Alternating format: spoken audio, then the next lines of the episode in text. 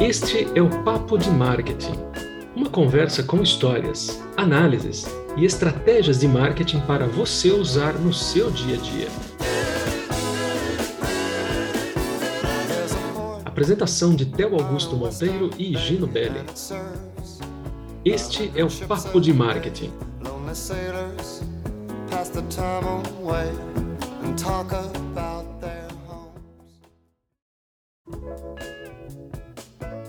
O Papo de Marketing está começando. Eu sou Theo Augusto Monteiro e aqui comigo Higino Belli.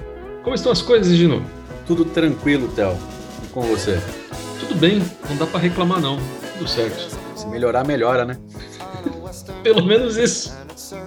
Pelo é. menos isso. É isso aí. Vamos lá. Vamos falar sobre um assunto que todo mundo conhece, mas, por incrível que pareça, quase ninguém faz do jeito certo. Pois é, estamos falando de vendas, mais especificamente sobre o fechamento de vendas. O fechamento de vendas é um momento considerado decisivo nas vendas, naturalmente. Né? É, escolher as frases certas para selar o negócio de vendas é simplesmente crucial. E esse momento é provavelmente o veredito final que determina se seus esforços vão ou não resultar em alguma coisa. Fique tranquilo, que você não é o único vendedor que se sente apreensivo com o fechamento. Olha só. No entanto, é, sem essa sensação de risco, fechar uma venda com sucesso não seria tão emocionante assim, né? O que leva os vendedores a lutar continuamente por mais. E, como se espera que os profissionais de vendas gerem as melhores taxas de ganhos possíveis para o seu esforço, um grande número de técnicas de fechamento de vendas foi desenvolvido ao longo dos anos. No episódio de hoje, o Higino e eu vamos apresentar e explicar algumas técnicas de fechamento já comprovadas e por que elas são tão eficazes. Então, fique conosco, aumente esse volume e ajuste o seu fone, porque o Papo de Marketing está começando.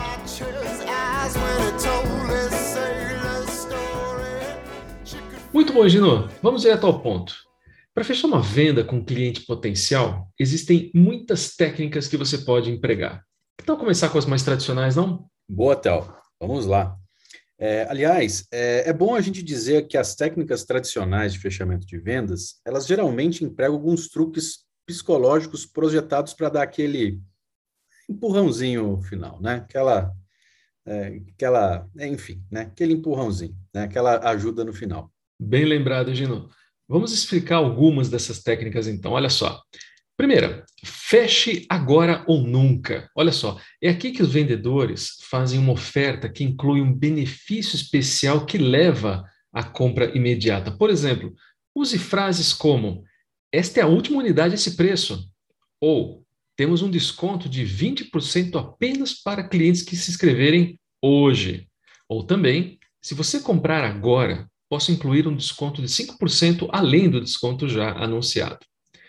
É, essa técnica funciona porque ela cria um senso de urgência e pode ajudar a superar a inércia quando um cliente potencial quer comprar, mas por algum motivo né, não está plenamente motivado. Isso é verdade, Theo. E, e também esse é um método testado e comprovado para fechar a venda. É, independente do canal que, que a empresa, né, o profissional aí ele utiliza. É justamente porque o vendedor, né, você tem a atenção total da pessoa em tempo real. Então é claro que você deve estabelecer o preço antes de oferecer um desconto ou uma promoção. Joia. E o fechamento por resumo, hein? O que, que é isso? Olha só, funciona assim. Os vendedores usam essa técnica de fechamento para reiterar, para reforçar os itens que o cliente espera comprar mas enfatizando o valor e os seus benefícios. Tudo isso em um esforço para que o cliente potencial feche a compra. Por exemplo, o que você pode dizer assim? Olha só, por isso temos esse último lançamento dessa Smart TV, o que inclui a garantia de 10 anos contra qualquer defeito e o nosso serviço de entrega e instalação, ambos gratuitos. Quando seria um bom momento para entregarmos? Perceberam? Muito bom, Theo. Em outras palavras, né, ao resumir os pontos previamente acordados em um pacote que chama a atenção do cliente, é, você está ajudando é, os clientes em potencial a visualizar o que eles realmente estão obtendo com o negócio. Uhum. Exatamente isso, Gino. Vamos para mais um? Olha só. Fechamento em ângulo agudo. Eita, agora complicou, hein? Calma. Isósceles é escaleno, né? Ângulo reto. Calma que a gente explica, né? Essa técnica funciona da seguinte forma, é muito simples. Uh, os clientes em potencial geralmente pedem reduções de preço ou acréscimos no pacote final porque eles sabem que tem alguma vantagem. E também sabem que você, profissional de vendas, espera por isso. Então, se você tiver aprovação do seu gerente de vendas para fazer isso, experimente essa técnica de fechamento em ângulo agudo para conquistar esses clientes em potencial. E o que é melhor, de surpresa. Veja, quando seus clientes perguntam assim: Você poderia estender a garantia e ainda manter o desconto? Você deve responder: Claro, mas se eu fizer isso por você, você vai fechar comigo hoje, certo? Olha, é provável que os seus clientes não esperem essa resposta. Primeiro, porque você concordou com o pedido deles. E segundo, porque você propôs fechar a venda hoje. Essas são algumas técnicas consideradas tradicionais para o fechamento de vendas, mas também existem algumas um pouco mais modernas e que funcionam tão bem quanto as tradicionais que nós explicamos para você. Muito bom, Théo. E isso é verdade. É, essas técnicas de fechamento podem até parecerem um pouco, vamos dizer assim, antiquadas ou é, a moda antiga, né? Vamos colocar assim. Uhum. É, e também, né? Elas podem dar essa impressão de um pouco vendedora demais, né? Aquela conversa é o papo de vendedor, né? Mas é, e vamos, né? Principalmente quando a gente fala é, do aumento das vendas é, chamadas inbound. E já que você falou do ângulo agudo, né? Então, o que, que é o inbound, Tel? Dá para explicar aí para gente?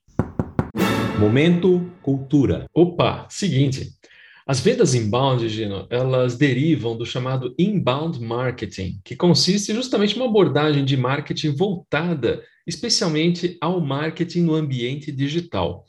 O inbound ele começa com o objetivo de atrair visitantes para a sua plataforma online, pode ser o seu site, seu blog, mídia social, enfim, é, por meio do conhecimento das suas necessidades, necessidades dos seus clientes. Tá? Vale destacar que essa abordagem funciona muito bem no ambiente de vendas físicos, da mesma forma. Para resumir, o inbound sales, né, as vendas inbound, é um método que prioriza as necessidades e objetivos do cliente potencial, em vez de tentar vender qualquer coisa a qualquer custo. Falou tudo, Theo. Show de bola. E, e, aproveitando é o que você falou em auxiliar em conduzir o processo de vendas, uh, os representantes eles devem se esforçar para fazer algumas coisas. Vamos a elas aqui. É, a primeira delas é descobrir as necessidades do cliente. É, em segundo, é comunicar efetivamente como produtos e ou serviços né, específicos é, oferecem uma solução acessível e satisfatória para tais necessidades. E por fim, né? E se esses dois requisitos forem adequadamente atendidos, não haverá barreira para o fechamento. Então, a, a pergunta final ao seu cliente pode ser feita diretamente nesse ponto, correto? É isso aí, Gino. E o, só um lembrete rapidinho, tá? É, é importante também certificar de rastrear as informações coletadas nessa fase em um CRM, ou seja, em um Customer Relationship Management, um software né, de gestão de relacionamento com o cliente. É, isso é importante porque os dados podem até não parecer úteis de maneira imediata, mas acompanhar as objeções de um cliente potencial pode, sem dúvida alguma, ajudá-lo a melhorar a sua empresa e, claro, fechar mais negócios a longo prazo. Muito bom, Theo. Então vamos lá, então, as nossas estratégias ditas modernas e ou contemporâneas para fechar suas vendas. Pode ser? É isso aí. Então vamos lá. A primeira delas, Pergunta fechada. É, para atingir os dois primeiros itens que comentamos aí agora há pouco, é imperativo que os profissionais de vendas façam perguntas de sondagem aos seus clientes em potencial. Uh, os vendedores eficientes, eles se concentram em fechar uma venda assim que uma conversa com o cliente potencial começa. Né? Então, e por meio de, de uma série de perguntas, é, eles desenvolvem o desejo no cliente e eliminam grande parte das objeções à compra. Ou seja, não é, Gino? É, pode-se até fechar a venda na forma de uma pergunta, o que permite ao representante abordar as objeções pendentes ao mesmo tempo, né? E tentar obter um compromisso de venda junto ao seu cliente. Por exemplo, é, você pode até perguntar ao seu cliente: uh, na sua opinião, o que eu estou oferecendo resolve o seu problema? Veja que esse tipo de pergunta permite que você, profissional de vendas, né, descubra se o seu cliente potencial está realmente interessado no seu produto, ao mesmo tempo em que mantém a porta aberta para mais vendas. Bom, se a resposta do seu cliente for não, permanece a opinião deles, tudo bem, mas ainda permite que você continue vendendo. E se a resposta for sim, então ir por caixa ou assinar na linha pontilhada, né, é o próximo passo. Isso aí. E aqui está outra pergunta que você pode fazer ao seu cliente. Então, aqui é a seguinte: existe alguma razão pela qual não podemos prosseguir com o envio?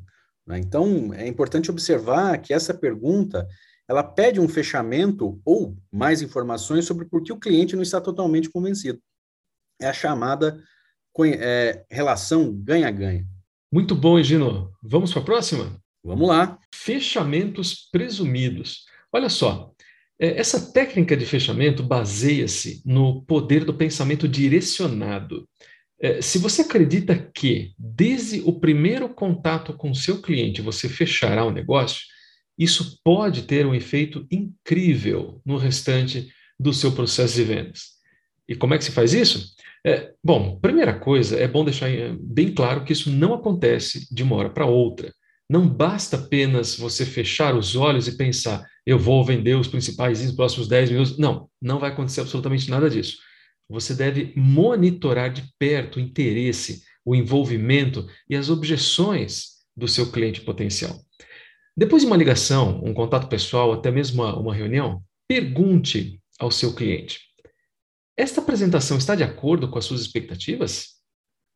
Se você acabou de fornecer novas informações sobre seu produto ou serviço, então pergunte algo assim: isso soa como algo que seria valioso para você ou para sua empresa? Isso atende a uma necessidade específica ou um ponto problemático? É, veja que a ideia né, da técnica de fechamento presumido está em ouvir cuidadosamente o seu cliente e assumir uma boa intenção desde o início. Dessa forma, você trará autoridade e direção ao seu processo de vendas que não existiria de outra forma. Interessante, não é? E funciona mesmo, Theo. Em diversas ocasiões, eu pude acompanhar vendedores praticando essa estratégia. É, e falando em estratégia, olha só o que nós temos aqui: o chamado fechamento de takeaway. Então, é aquela coisa: se você tem filhos, provavelmente você já percebeu, se você tirar algum brinquedo deles, eles, evidentemente que eles vão querer o brinquedo mais rápido do que nunca, certo? Então, é, a gente também era assim, né? Nós fomos criança, acreditem, pessoal. Éramos dica, assim, então, não, ainda somos assim. Tira alguma coisa somos. da gente para você ver. Pois é, a gente chora. A gente quer de volta. Mas, é, então, nossa dica, então, é justamente usar essa prática, essa prática psicológica, vamos dizer assim, é, de forma semelhante em seus clientes potenciais. Então, assim, se não tiver uma situação aí que eles estiverem hesitando no, no preço, remova um recurso ou serviço e apresente a oferta com um desconto. E veja o que acontece. Então, é bem provável que eles estejam pensando agora no recurso ou no serviço que você removeu, ao invés do preço é, com o desconto. Isso, né? É, testem aí, gente, vai dar certo. E vão acabar comprando o produto completo pelo que você ofereceu. É prático, não é? E como é, Higino? E isso nos leva à nossa última estratégia, a que a gente chama de fechamentos suaves. Olha só, o fechamento suave é uma maneira de mostrar ao seu cliente potencial o benefício de seu produto e, em seguida, fazer uma pergunta de baixo impacto, justamente para verificar se ele estaria aberto a aprender um pouco mais sobre todo o contexto. Por exemplo, pergunte dessa forma ao seu cliente: se eu pudesse reduzir o custo de manutenção em 25% e aumentar a produtividade em 15%, você estaria interessado em saber mais sobre o que podemos fazer pela sua empresa? Veja que, com essa pergunta, você declarou claramente os benefícios e sem fazer exigências ou solicitações repentinas.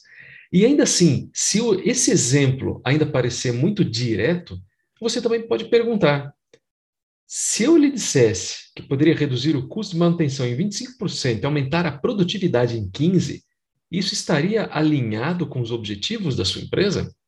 Olhem, é, em um ambiente de vendas B2B, isso dá a você mais tempo para aprender sobre as necessidades de negócios de seus clientes. E o mais interessante é que essa mesma estratégia também é válida para relações B2C. Olha, Théo, muito bom, hein? Na boa. Se com tudo isso aí os vendedores não souberem comentar suas vendas. Pois é, basta colocar em prática. E mais, o Higino e eu reforçamos. Todas essas estratégias funcionam. Basta colocá-las em prática e, se necessário, adaptá-las ao seu ambiente de negócio. Agora, Higino, tem uma pergunta no ar, não? O que fazer depois de fechar uma venda? Olha, Théo, é abrir a champanhe, né? Comemorar, na é verdade. Também. É, mas vamos lá, vamos, vamos, vamos, vamos por partes, né? Então, é claro, né? Depois de fechar a venda, evidentemente, é hora de comemorar. Mas não se deve esquecer de resolver algumas pontas soltas aí antes de fazer aquela comemoração com a sua equipe. É, vamos dar aqui algumas dicas aos profissionais sobre o que fazer depois de fechar o negócio. Então, Theo, starta aí. Opa, vamos lá. Primeira coisa, olha, é registre o negócio em seu software de vendas. Gente, confie em nós, tá? Seus líderes de vendas vão lhe agradecer por isso. Registrar o seu negócio, a sua venda, ajudará a manter sua equipe no alvo da previsão de vendas estabelecida e ajudará a sua empresa a manter o seu pipeline muito mais atualizado. Exatamente. Vai que dois vendedores vendem o mesmo produto. Aí não dá, né? É aí não dá, né? Daí vai dar briga. Daí vai voar garrafa de champanhe na cabeça das pessoas. É, e mais, Théo, vamos lá, na, na segunda, é, o segundo ponto, é, forneça uma introdução para a próxima equipe de vendas. Uhum. É, é, provável que ao fechar o negócio, é, seja apenas a primeira etapa da, da jornada do seu cliente com a sua empresa. Então, a partir daqui, eles podem precisar falar com alguém responsável pelo sucesso do cliente ou com suporte aí para serem integrados.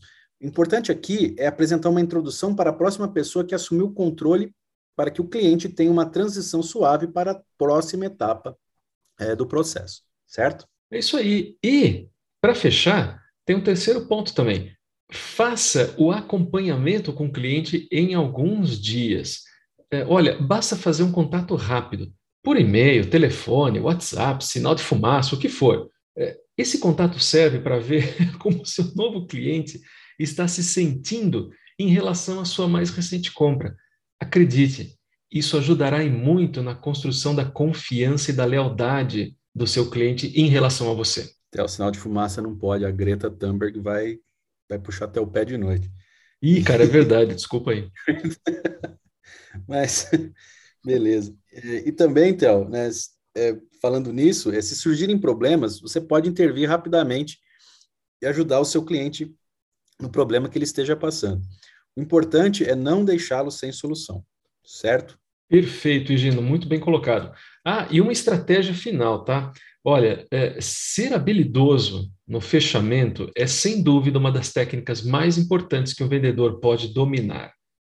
Para isso, encontre um mentor ou um colega de vendas, enfim, alguém que se destaque nisso para poder te ajudar também e a implementar essas práticas cada vez mais recomendadas. E vamos ao nosso quadro Eles Respondem? Opa, que na verdade somos nós, né? Nós respondemos. Vamos lá então, Théo. Solta a vinheta aí. Papo de marketing. Pode perguntar que eles respondem. Theo, na hora que eu falei solta a vinheta, eu, eu pensei num negócio aqui. Vinheta não tem o nome de gato, tipo, solta a gata, solta a vinheta pela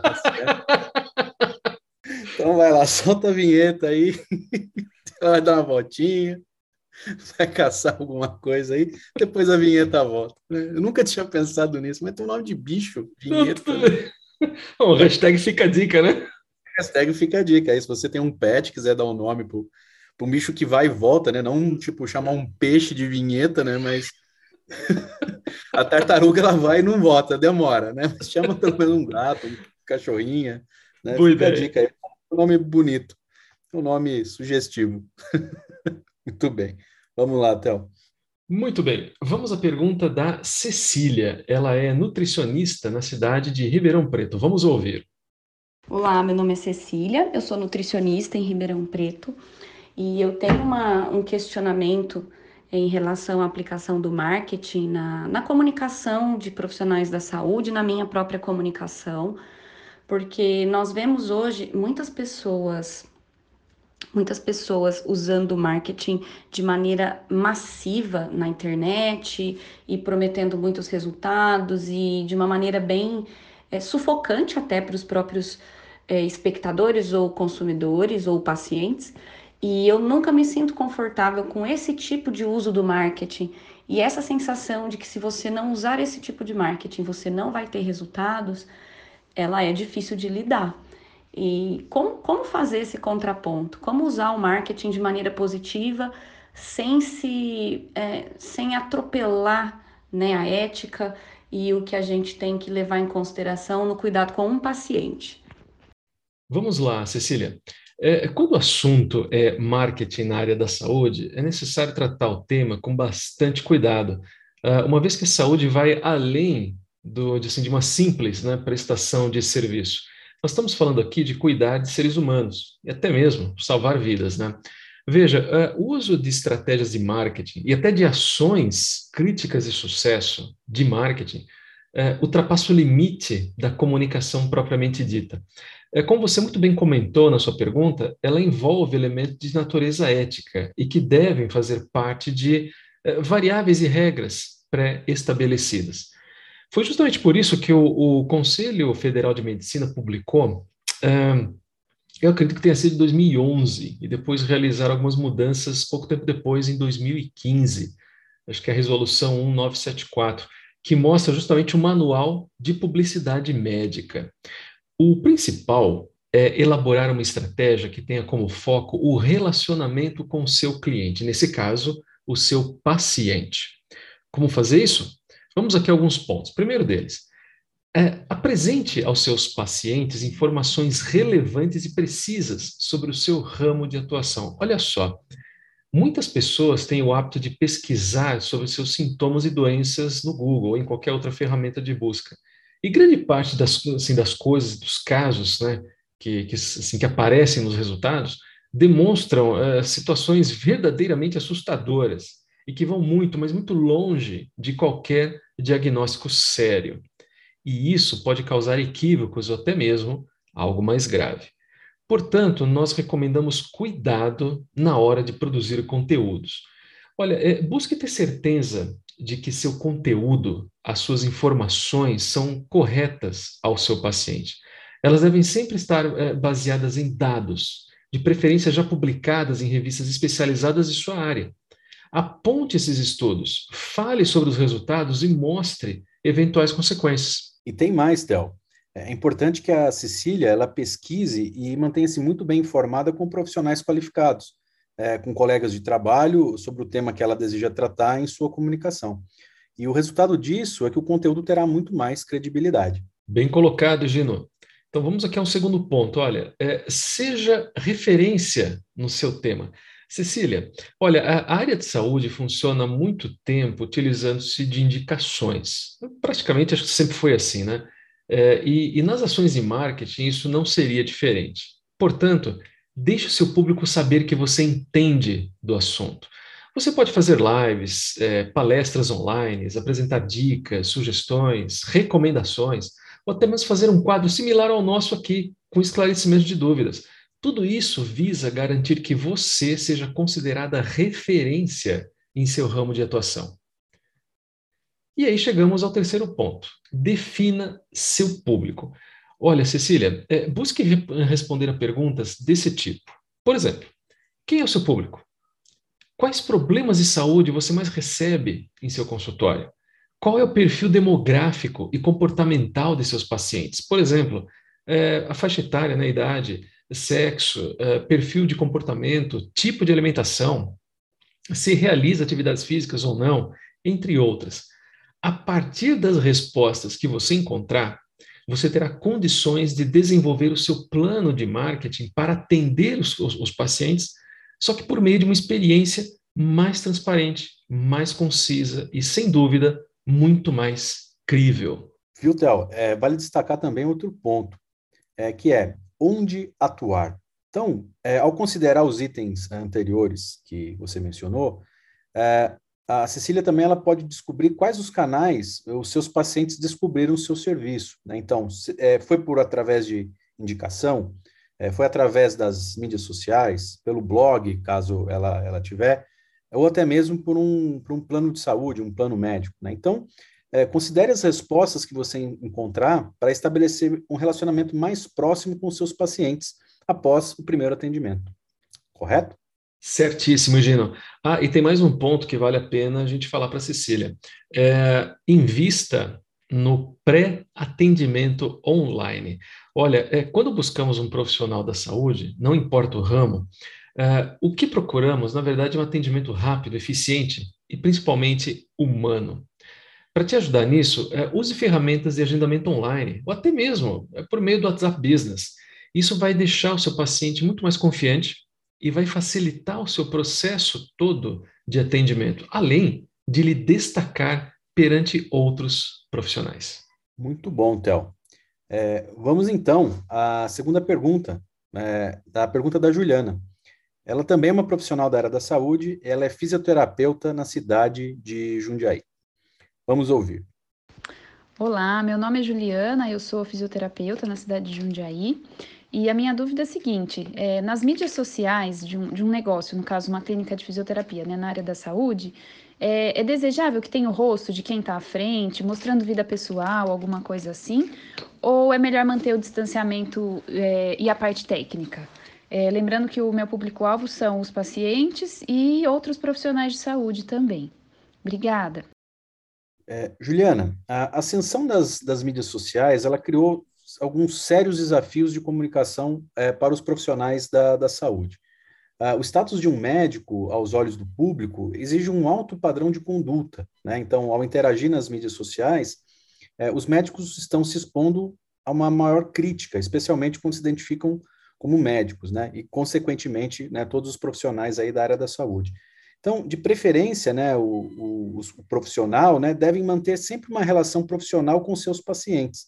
É, então, ao interagir com o paciente nas mídias sociais, é, corre-se o risco de confundir os limites e afetar a natureza da relação médico-paciente. Uhum. É, os pacientes, por sua vez, eles podem desenvolver expectativas diferentes. Então, é, tente manter uma linha clara entre os relacionamentos profissionais e pessoais nas mídias sociais. Tem toda a razão, Egino. E olha, é, vale ressaltar também que compartilhar seus interesses e atividades nas mídias sociais fora do trabalho não é considerado antiprofissional. É, mostrar ao mundo que lhe traz alegria ou que te deixa triste pode ajudá-lo, de fato, a desenvolver conexões mais verdadeiras. Então, é, não se sinta obrigada a compartilhar mais sobre si mesma com a qual não se sinta confortável. No final das contas, né, o que conta mesmo é o bom senso. Excelente, Théo. Perfeito. Como diria Mussum, excelentes. Boa. Olha, nós agradecemos a todos que enviaram suas perguntas para nós e, poxa, né, infelizmente não podemos responder a todas, mas continue enviando suas dúvidas. Elas poderão ser respondidas no próximo episódio. É só acessar papomarketing.wordpress.com. Hora da trilha, Gino? Opa, vamos lá. Hora da trilha, Theo. E, e já que falamos sobre tudo que os vendedores devem fazer para os seus clientes, vamos fechar este episódio com a música Everything I Do, I Do It For You, de Brian Adams. Fantástico, Gino. Pessoal, muito obrigado pela atenção, obrigado pela sua companhia e até o próximo episódio. Semana que vem tem mais. Tchau! Valeu, pessoal. Compartilhem, escutem, curtam e semana que vem tem mais. Aquele abraço. touch your soul. And when you find me there, you search no more. Don't tell me it's not worth trying for. You can't tell me it's not worth dying for. You know it's true. Everything